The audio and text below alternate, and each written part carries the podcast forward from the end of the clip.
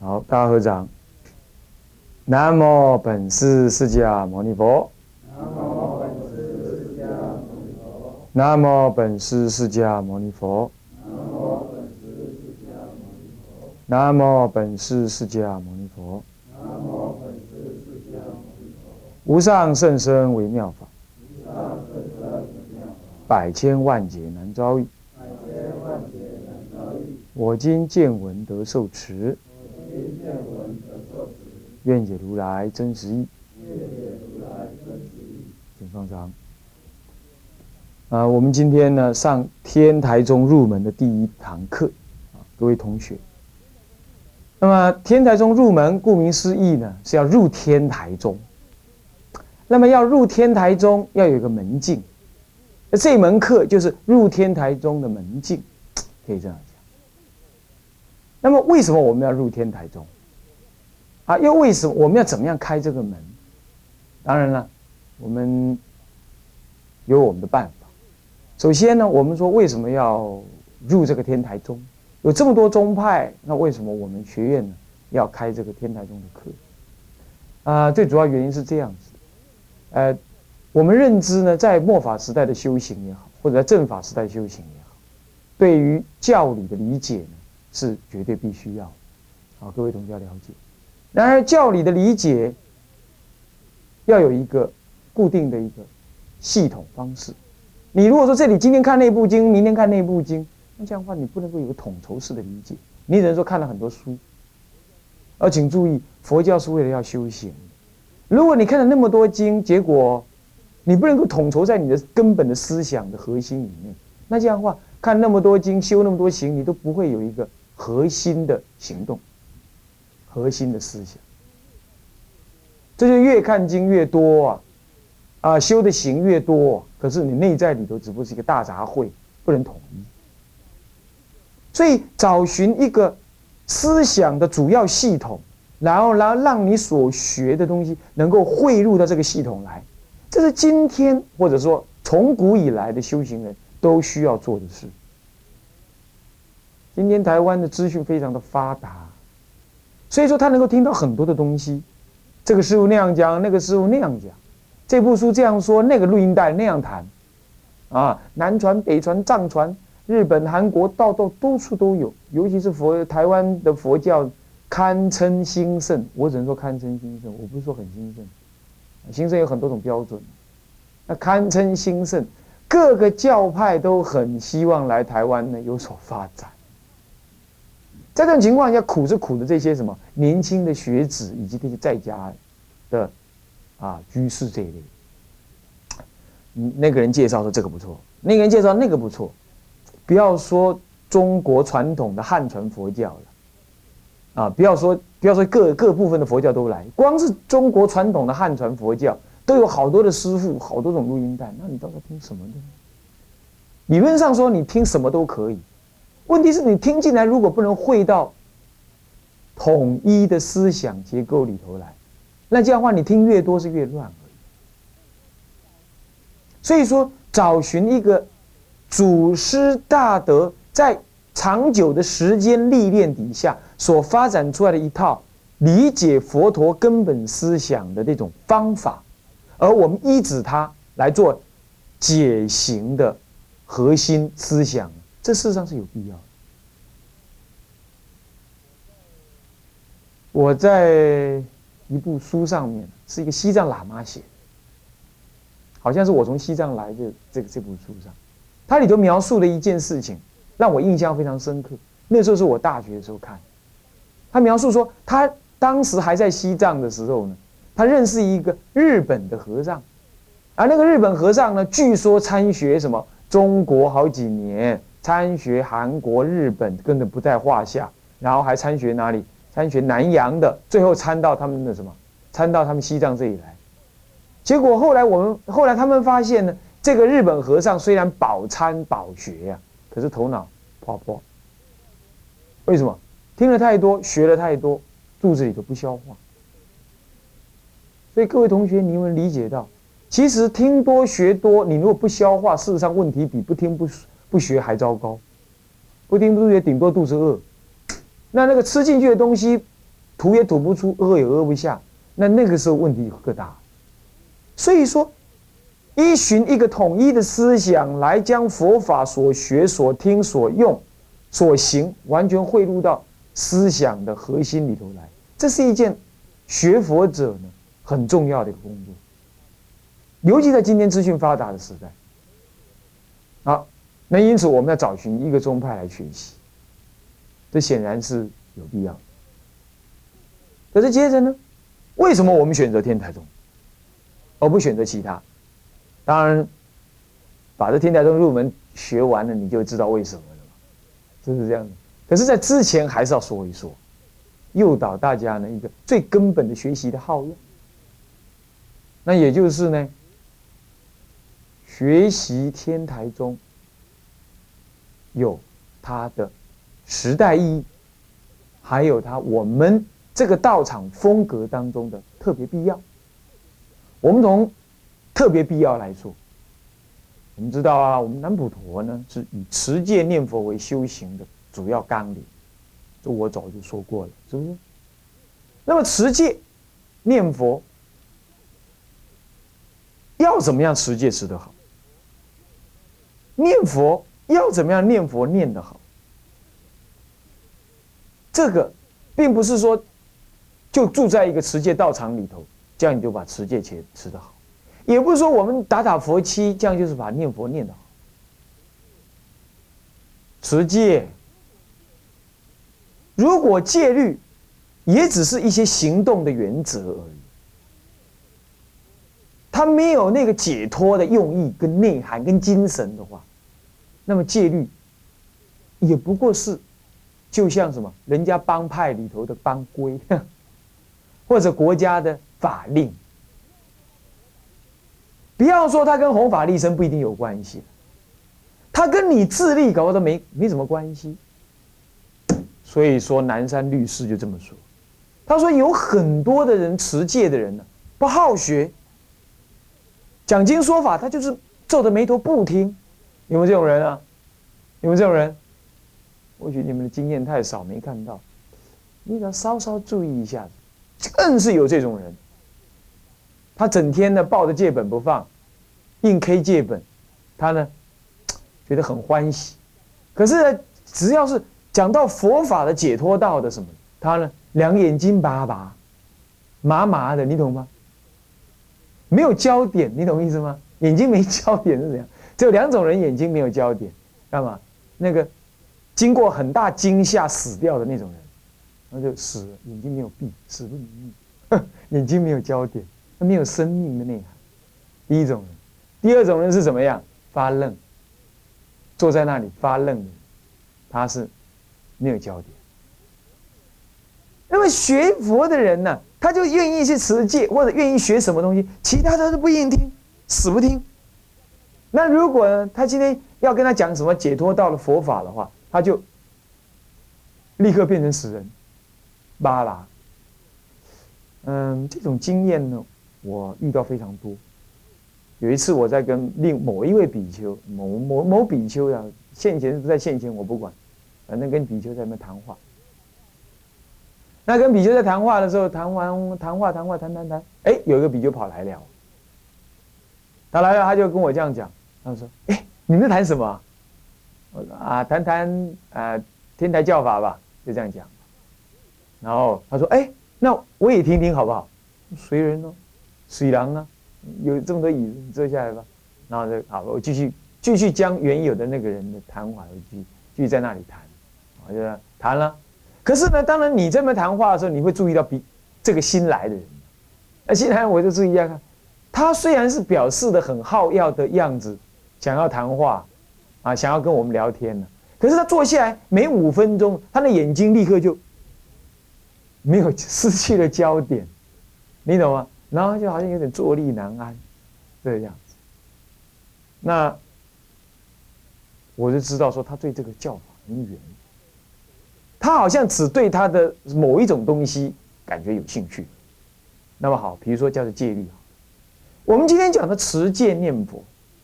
持戒，如果戒律的内涵你不能够理解，那么你只是在那里按照他的要求实践，我们不能说你这样没有持戒，可是这样跟解脱道没什么关系，用不上心。所以说，因为我们要持戒，所以我们更要知道戒律背后佛的最重要要教导我们的是什么。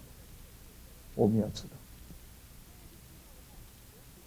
那要去知道的话，从戒律当分去理解，并不顶容易，因为戒律当分就是光戒律本身讲的是一些呃戒律的条文而已。佛陀究竟是一个人？佛陀并没有分三尊，一尊佛专门讲戒，一尊佛将人讲定，一尊佛专门讲慧。佛陀有没有这样？显然没有。佛陀从头到尾他就是一尊，他自己开悟之后，他随顺他开悟所得的智慧，对着不同的众生有着不同的说法，有不同众生的内涵，不同众生的需求，他讲着不同相应的法给他们，是不是这样的？可是不管他怎么说，佛陀终究只有一位，一个。换句话说，他度众生的目标从头到尾也只有一个，他不会分割成三个。我讲个比喻好了，我讲个比喻。你小时候三岁的时候，请问你，你爸爸教你是教什么？教说要小便的时候要跟爸爸讲，要跟妈妈讲，不可以随地小便，饭要吃干净。或者是说什么东西不可以，呃，乱丢，哎，要乖乖，不要太吵，不要吵爸爸妈妈，什么什么这样，这样，对不对？只有教这一些，看到阿姨要叫阿姨，看到伯伯要叫伯伯，就这样子讲。小学生，呃，小孩三岁的时候或者五岁的时候，他教这样。到了七八岁的时候，他会教你什么？哎，哎，看到老师要敬礼哦，要好好去学校上课，听到没有？老师上课的时候，你要专心听，他是不是就教你这句？就不再教你说看到看到伯伯要叫伯伯，他不再教这样，他就开始就教你应相应于那个时候所需要的。然后在四五年级的时候，他会告诉你交朋友要注意哦，我要好好读书哦，以后要准备啊读好的国中啊，考好的高中哦。他跟你讲这个。到了你读高中的时候，他跟你讲好好 K 书啊，呃，好好考大学，考不上的话，呃，就去准备重考。或者他这样讲，你考不上的话，你就去做 all two，学黑手，他就跟你讲这些了，然后跟你讲一些人生的道理啦，做人的道理呀，怎么样交女朋友、交男朋友，大概就讲这些。到了你大学的时候，他开始跟你讲话就不一样了，怎么样？他可能怎么样跟你聊天，谈谈他的心事，谈谈他的希望，做老父亲的希望，也谈谈对你的期望。他开始谈这样。到了你讨老婆的时候，那又更不同了。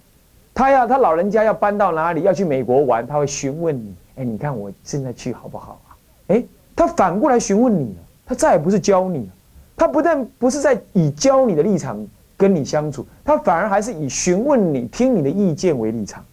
各位，老爸是一个，可是他对你的教法，随着你的成长不同而教法不一样。然而，虽然教法不一样，他从小孩子五岁的时候教你。到了二十岁的时候教你，他内在的用心一不一样，内在的目标一不一样，同一个干嘛？让你堂堂正正做人，让你实实在在的将来过好日子。那个老爸从你小时候三岁教到你二十三十岁时候，那个老爸内在的用心是同一个，要让你堂堂正正、实实在在做一个好人，做一个有用的人。是不是这样子啊？是不是啊？三岁的教法固然不同于二十岁的教法，可是从三岁不从你还没出生的时候开始，你那个可爱的爸爸他就已经想好了一堆怎么样把你从小时候栽培到长大成人，然后要做一个什么样有用的人，他可不已经想好了。所以有同学怎么样？我们有同学怎么样？他从小学开始就被灌输，你必须当医生。你不信，你私下问他，他就告诉过我这样。到了读高中的时候，他就被告知，你只有考丙组的份，现在讲叫第三类组的份，其他你别想考，我也不让你读。当然这是比较霸道了，不过很明显的嘛。因为他妈妈，他告诉我，他妈妈的家族都是当医生的很多，所以他妈妈在还没有嫁先生之前，他就想好了，以后他的生的儿子要让他做医生。你想想看，这是前后一贯，可是教法会随着年龄不同。是啊，所以说佛陀在讲戒律的时候，他绝对不会只知道戒律，他也绝对不会只想要教你戒律，他一定有他内在。最根源想要让你最后变成什么的那个用心，是不是这样子？是不是这样子？你们觉得是不是这样子？是不是这样子？不然他真的教不下去。他不想要教你，把你教到哪里去？是不是这样？他不晓得要把你教到哪里去？他一定有个统一目标啊！所以说，如果你学习戒律，而而而而事实上刚刚好不知道佛陀在戒律背后所隐藏的，要你变成是一个什么样子的人的话，那么你根本就没办法学好戒律。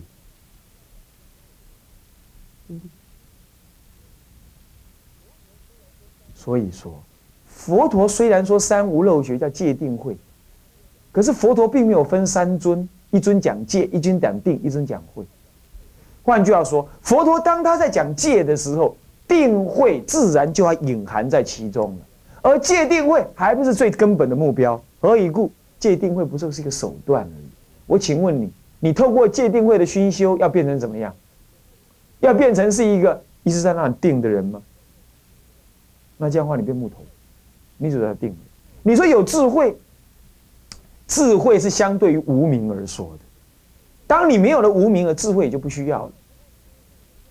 所以戒定慧不过是医病的药，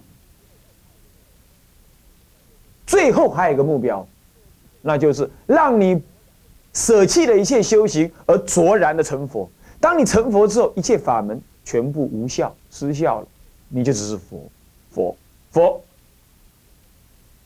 法门完全不需要，让你最后成。这也是《金刚经》上上面所说的，法赏应舍，是何况非法呀。连佛法都得舍，何况还非法的东西你不舍？法都要舍，舍到无可舍的时候，最后你卓然成佛，一切法门失去，当下失效。哎，所以说戒定慧三者皆可舍，那么还何况有一个戒好执着？那么如果是这样子，你就更了解到戒律。绝对不会只是那表面的这个可做那个不可做，要做这个作词要做那个作词这种表面的事情而已。所谓的持戒律也绝对不会只是一个什么呢？男众共住，然后呢，然后怎么样？然后住在哪里？然后呢，每半月半月送戒，大衣持钵，这样表面的事情而已。当然，他绝对是需要的。我一再声明，他绝对需要，绝对需要。然而，然而，他不会只是这样。如果你能够理解到这个道理，那么，当我们今天的道风是所谓持戒念佛，那你就要知道持戒有它更背后的东西。我们不能只是在表面上学习戒律。那么要怎么样来学习这个戒律的内涵呢？我们要懂得佛陀最根本内在的秘意、内在的用意。我要最根本的知道这个事情，懂意思吗？那么要怎么样去了解这个道理？学习一个专门在理解说明佛陀内在用意的一套教法，显然是必要的，对不对？显然是必要。好了，那么如果是这样子的话，如果是这样子的话。那么为什么就可以选择天台宗？我们选择天台宗又为了什么呢？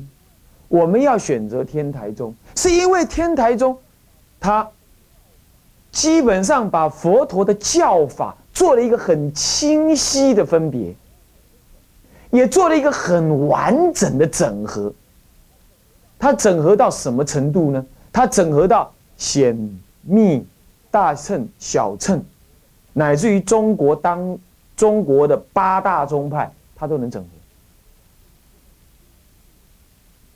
他能做到这样，这第一，所以它具有天台宗，它具有强大的整合性，而且天台宗更有意思，他将佛陀的教法做了各种分别之后呢，他能够把这个各这个分别的不同教法呢，用一个一贯的思想把它不同教法全部串起来，串成同一个思想内容，同一个目标，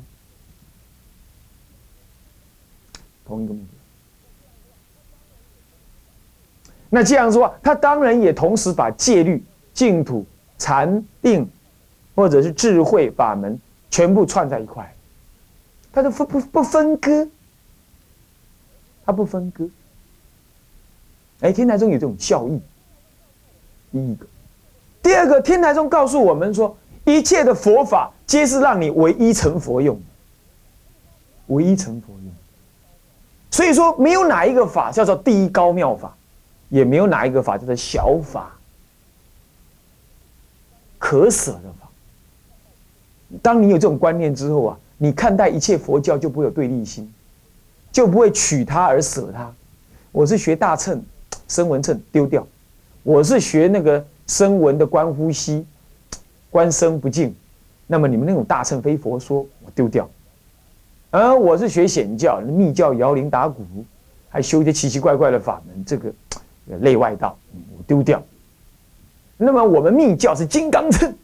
你们显教了还不能够当生成就，我们密教才能当生成就。好，你们显教丢掉。有人学学学学佛法就是这样，一直在取舍当中，拿这个就丢那个啊，拿那个的比这个好，我就把那个丢掉，这样子的取舍。这样佛法你是越学佛，你越有障碍，对立心越重，老是在抉择哪个要哪个不要，你就不晓得。佛陀一因说法都是具有圆满意，你就不能理解。天台教法就不一样哦。天台教法告诉你说，乃至于看起来最阿含的、最小秤的那种表面，它都会有那种大乘的精神在里头，因为它内在的目的目标就是大乘。哇！如果当你能理解这个道理，当你能够渐渐理解这个道理之后，那么你就知道了，我们今天学戒律，为什么还要学习天台？因为天台既然能够容摄各种思想，能够把佛陀的根本用心表现出来，那么戒律本来也是佛陀的一个教法呀。它的内在精神是什么呢？当然也就能够透过天台中的这种教学，然后去理解它。而你不但能够透过天台中理解戒律，你还能够透过。这样子理解戒律之后，把戒律也融摄到其他的教法当中修行。这样子，因此你学了戒律，就能够活活泼泼的跟任何宗派融合在一块，这样才能够真正彰显戒律的价值跟它的妙用啊！各位同学，这样了解吗？所以说啊，我们今天家风虽然是持戒念佛，光谈持戒。就得要怎么样了解天台教法，因为天台教法把佛陀最根源的内在精神表现出来，表现出来了。而你唯有了解了佛陀最内在的根本精神，所谓为佛一乘的这种根本精神，你今后持戒才不会怎么样，才不会颠倒，而且才不会割裂在其他佛法之外。你是越持戒越有智慧，越有禅定。你越持戒，越能够体会佛陀的其他教法，而不只是这样，只是在那持戒，了解这个可做，这个不能做，这个可做，这个不能做，都在心外做事，都在牲口上打滚，会不了入内心。不但会不了内心，因为你不能会入内心，所以不能得到佛持戒，不能得到佛的内部的根本精神。结果你越持戒，跟其他宗派的对立就越厉害，你持戒持的呆呆板板，你就变成这样。各位同学这样了解吗？所以说持戒，如果只是持戒而不愿意学习其他的教理，不了解佛陀的内在本意，南山律师说这就是戒取戒，乃至戒禁取戒，只是一种。人天果报而已，只是人天果报而已。毫无什么样，毫无其他的利益可谈，毫无其他利益可谈。